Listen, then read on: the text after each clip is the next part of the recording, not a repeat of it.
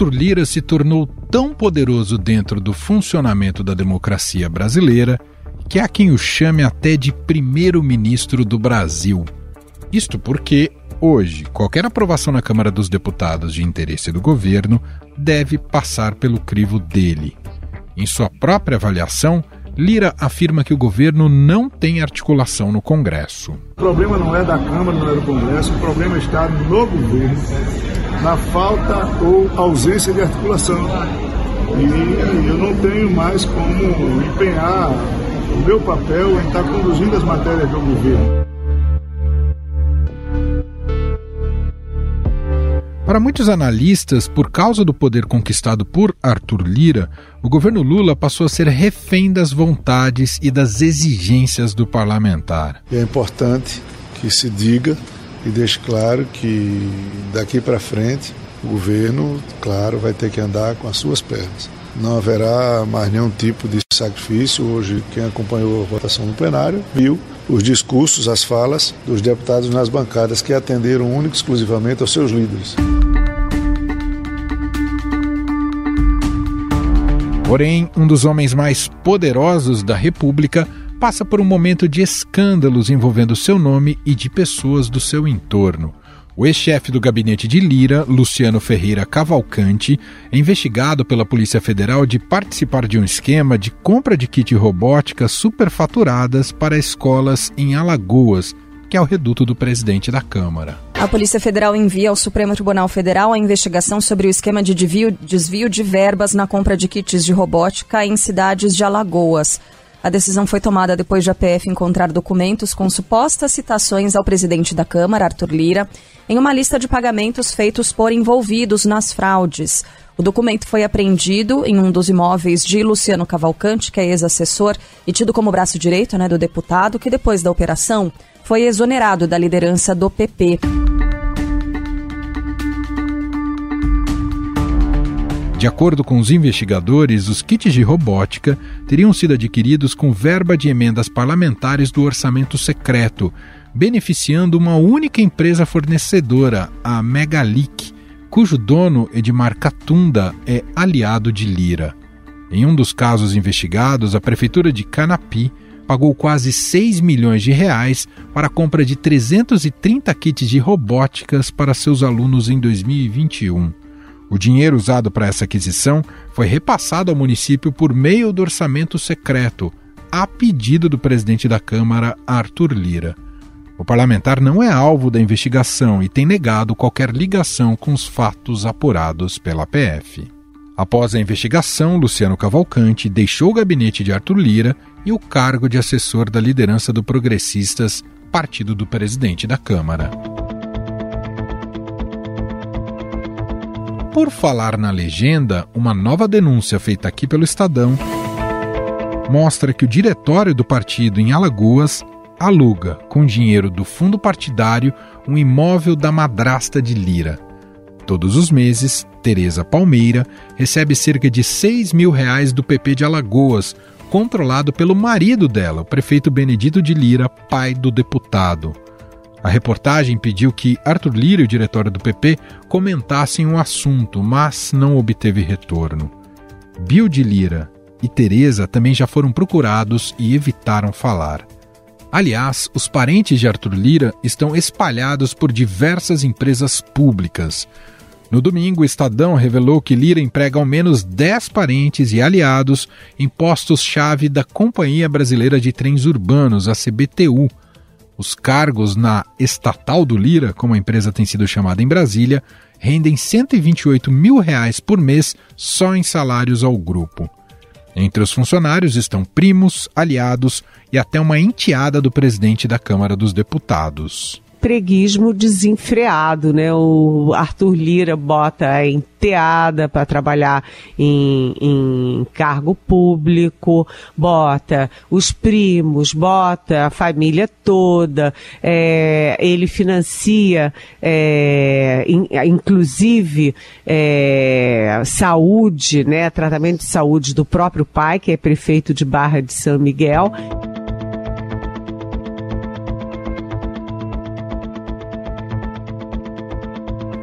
A CBTU administra trens urbanos em cinco capitais e tem orçamento de mais de um bilhão de reais. Procurados, Lira e a CBTU não se manifestaram. No começo do mês, o Supremo Tribunal Federal arquivou uma investigação contra Arthur Lira por suposta corrupção passiva. A investigação envolvia a apreensão de 106 mil reais em dinheiro com o um assessor parlamentar em 2012, quando tentava embarcar no aeroporto de Congonhas, em São Paulo, com destino a Brasília, utilizando passagens custeadas pelo deputado federal. Ao ser preso, o assessor disse que o dinheiro pertencia a Lira. Com o arquivamento, o presidente da Câmara respirou aliviado. O tribunal, por unanimidade, conhece eh, do recurso e dá provimento aos embargos de declaração para, nos termos do artigo 395, inciso 3 do Código de Processo Penal e de acordo com o parecer da Procuradoria-Geral da República, rejeitar integralmente a denúncia oferecida contra Arthur César Pereira de Lira. Apesar desses fatos envolvendo o nome de Arthur Lira, a impressão é que seu prestígio e poder na Câmara não foram abalados. Tanto é verdade que já se debate a sucessão de Lira na presidência da Casa e o Palácio do Planalto já se comprometeu a apoiar o indicado do deputado. Embora ainda falte um ano e meio para a eleição, que será em fevereiro de 2025, o assunto já vem sendo tratado em conversas reservadas. Afinal, essas últimas notícias sobre Lira podem afetar seu poder no Congresso Nacional? Esse é o momento do governo tentar diminuir a força do deputado na Câmara? Sobre o assunto, vamos conversar com a professora da Escola de Políticas Públicas e Governo da FGV, Graziela Testa.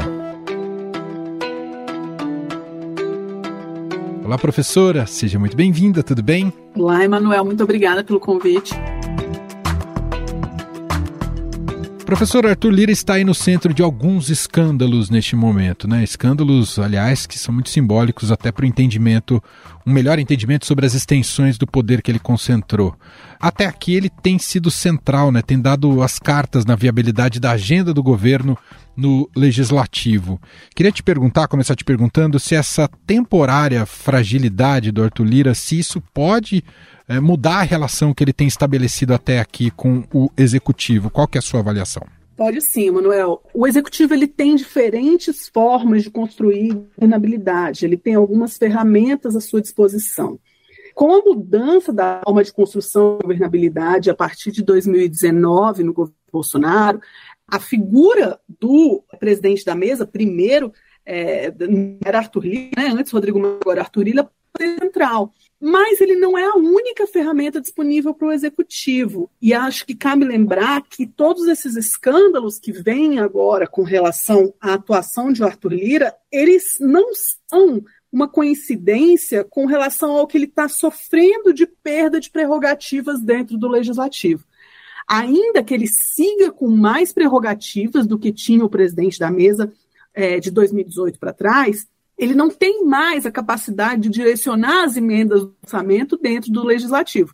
Então, isso é algo que torna mais delicada a posição dele, né, de conseguir ele decidir como que os parlamentares vão votar é, ou deixar de votar. Ele deu essa arma. Então, acho que já era esperado que ele ia sofrer um processo de desidratação e pode ser, inclusive, é, se o executivo souber articular, pode ser salutar, que o executivo pode conseguir construir esse tipo de governabilidade via líderes partidários, que era como ele fazia antes. Mas esse processo não vai ser simples, porque vai envolver fazer aquelas parcerias é, que geralmente é, é resultam numa, numa perda de popularidade do executivo que vai precisar é, trazer para a base da sua coalizão partidos que não são tão próximos a ele no espectro ideológico, e isso nunca pega muito bem com o eleitorado de nenhum dos lados. O tamanho que ficou o Arthur Lira, professora, é um sintoma do que foi o governo Bolsonaro? É sim. O tamanho que ficou o Arthur Lira é uma conjunção de fatores. Começou sendo conjuntural, aquele momento em que é, eu gosto de colocar, de marcar aquele momento, aquela semana de março de 2020, quando começa a ter os primeiros é, fechamentos de espaço público no Brasil em decorrência da pandemia de Covid.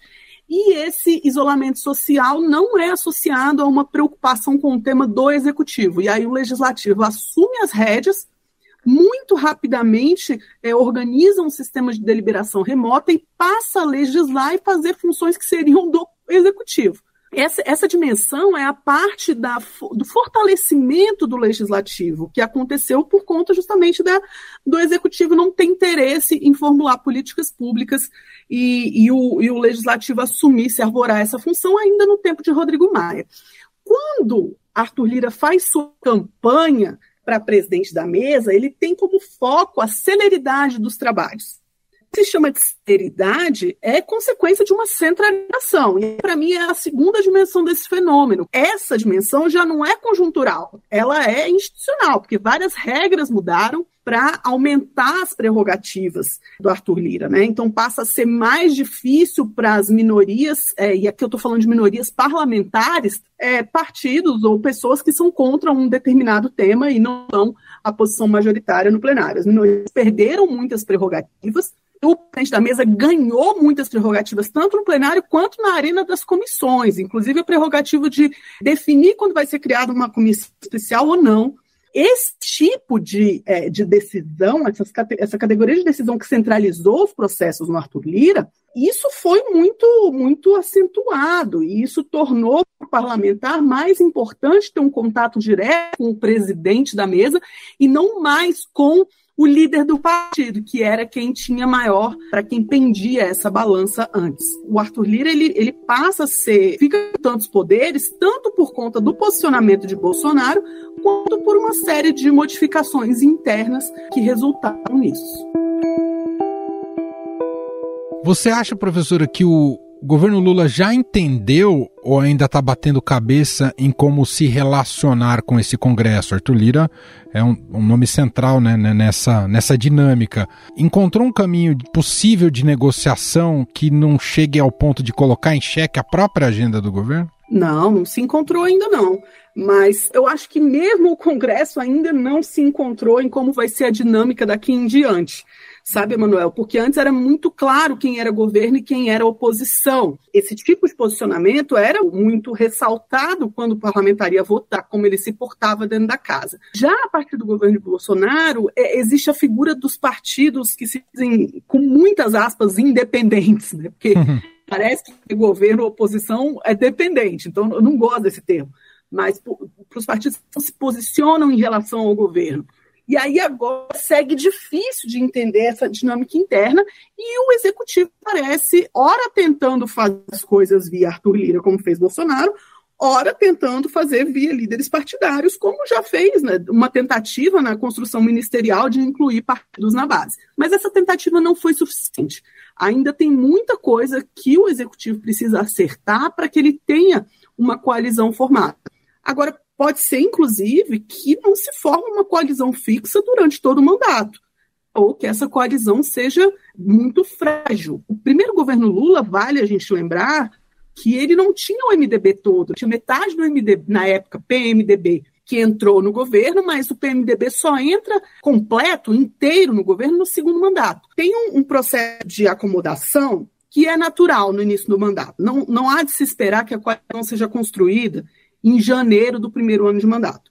Mas esse ano está realmente muito mais confuso por conta de todas essas mudanças e o governo Lula me parece muito cauteloso nessa construção, mas pode ser que comece é, a perder batalhas importantes se ele não se colocar de forma um pouco mais efetiva nesse processo de construção da coalizão. E aí, o quanto ele deve ceder a esse apetite do Lira e do Centrão? Se fala muito do Ministério da Saúde, né, que tem maior orçamento da União, mas há possibilidade que seja o Ministério do Desenvolvimento Social também.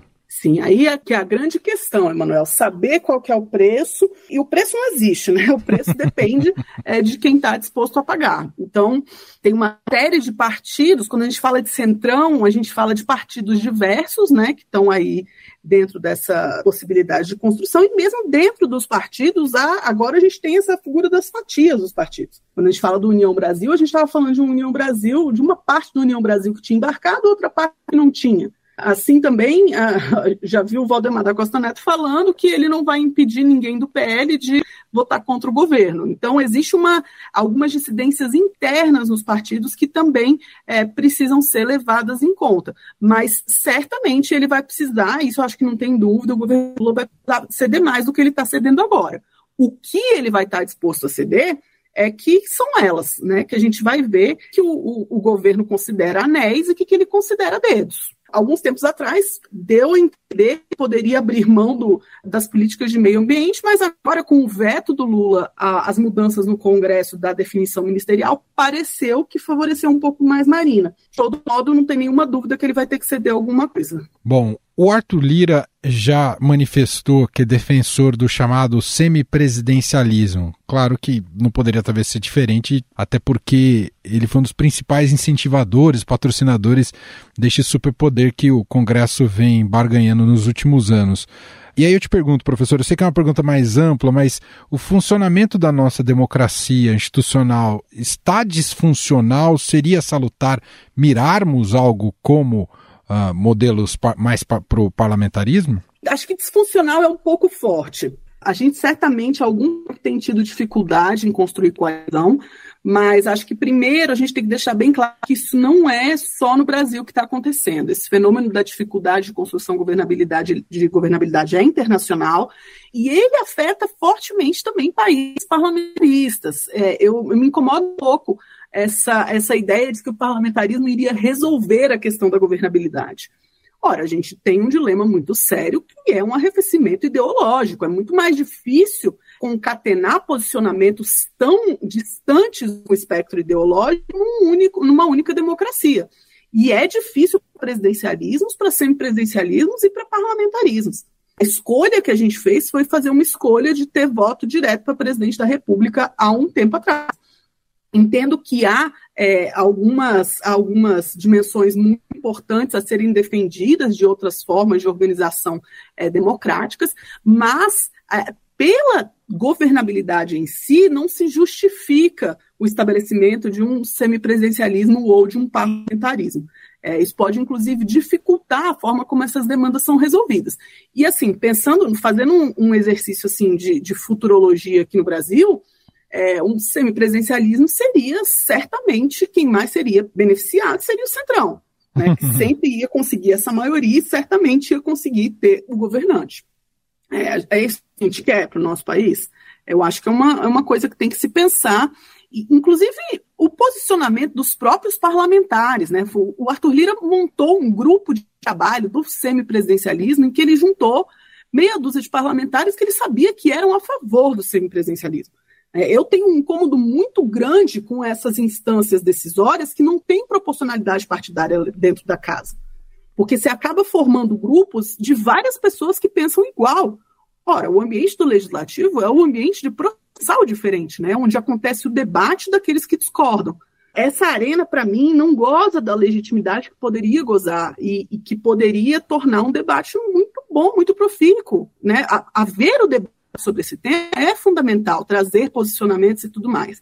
É, me incomoda a, a, pouca legitimidade quando esse debate é feito é, só com entre aqueles que concordam com a, o que concorda também o presidente da mesa. Como você muito bem destacou, né, há exemplos, alguns exemplos internacionais que mostram que não necessariamente o parlamentarismo seja mais estável. A Itália, acho que é um dos mais simbólicos, né, professora?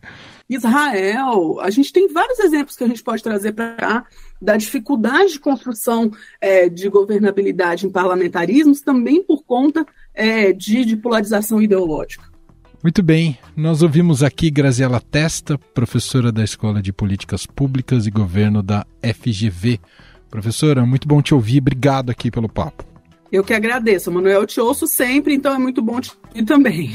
Obrigada pelo convite. Estadão Notícias.